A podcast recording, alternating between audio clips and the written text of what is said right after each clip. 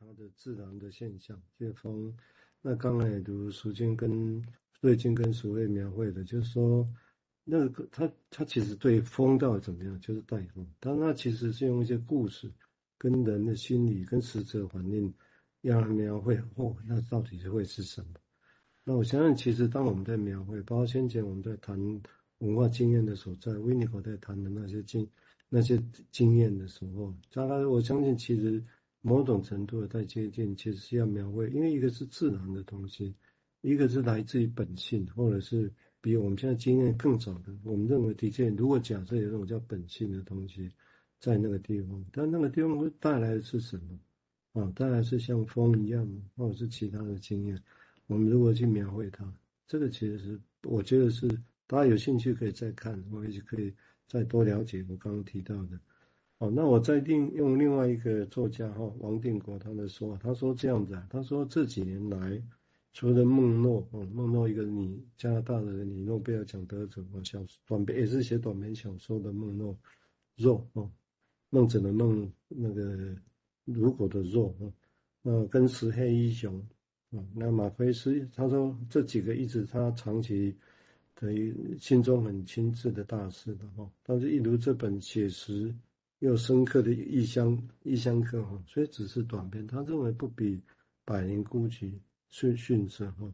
反而更显得其中处境的孤寂，足探直探生命幽微的生命情境。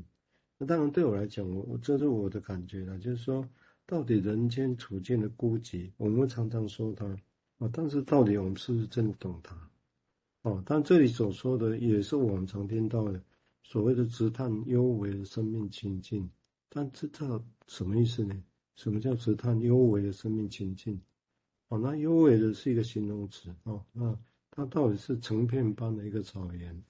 或者是瑞金信是先前在我们成瘾工作网里面引用的一种说法，就是是不是原，或者是像一个原子化、脆变原子化的一个领域呢？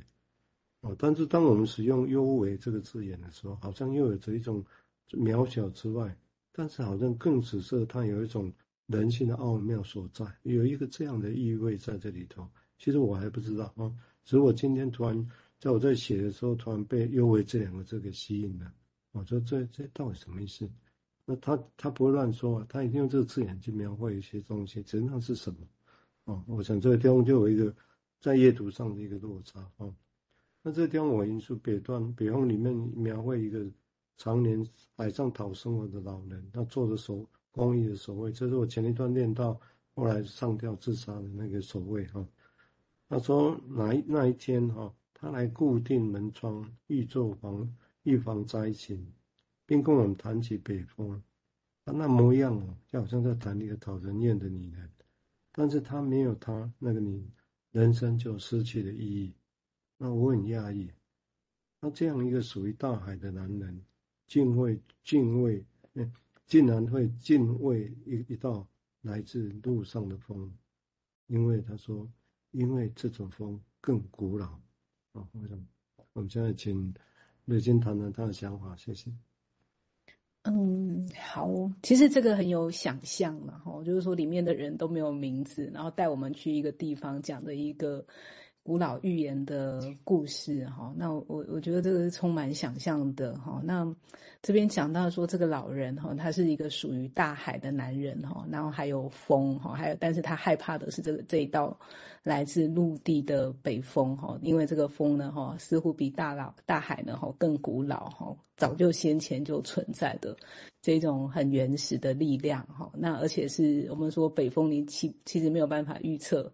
啊，看不见摸不着，靠体感哈，然后可是要靠体感的东西都很可怕哈，就等于是你的身体经验全部都要打开，才会知道说那个威胁在哪里哈，所以这一种会变得有点疑神疑鬼了哈。那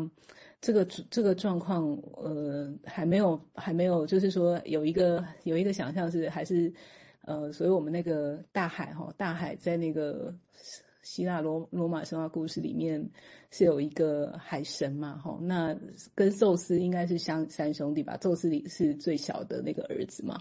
那他有一个两个哥哥，啊，波塞顿，一个黑帝斯，那黑帝斯应该是冥神，吼，管那个地底下的的事情呢。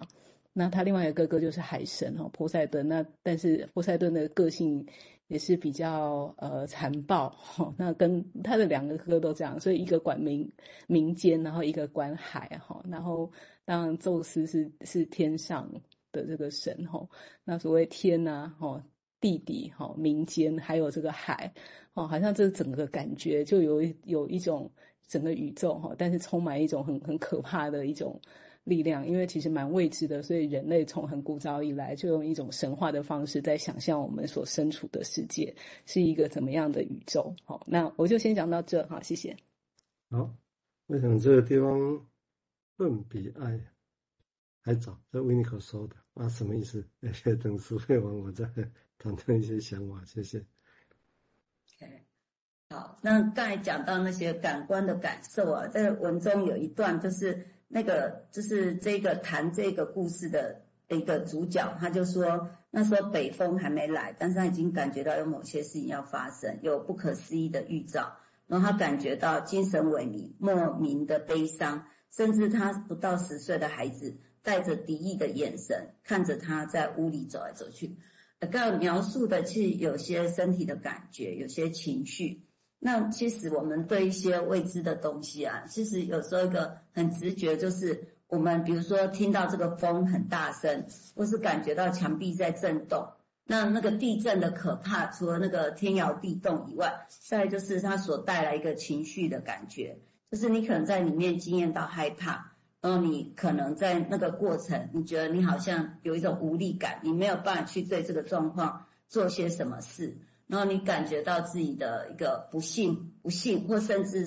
之后的事情是发生了一些悲剧。我在想，在这个故事里面，后来自杀上吊的，跟后来就是跳跳为了逃出去不回去的那个男孩，我觉得那个对回去的那个害怕，到底是对死亡的害怕，还是对这些经验的一个恐惧？就是那个被迫害。的那个过往，那我觉得那个古老应该不只是北风所带的古老，而是北风为周遭的人或环境所带来的创伤。我就留在人的心里所经验到的那个那些悲痛，或是那些苦